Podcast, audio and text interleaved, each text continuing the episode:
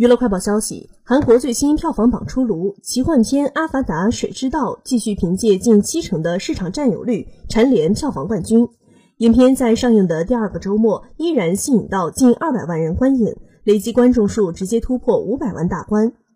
传记影片《英雄》新片上榜，排在榜单第二位。该片根据同名音乐剧改编。由齐继军执导，金高银等主演，讲述了朝鲜近代史上著名的运动家安重根生命中最后一年的故事。在刚刚过去的周末，影片共吸引超过六十万观众观影，这也是一个不错的票房成绩。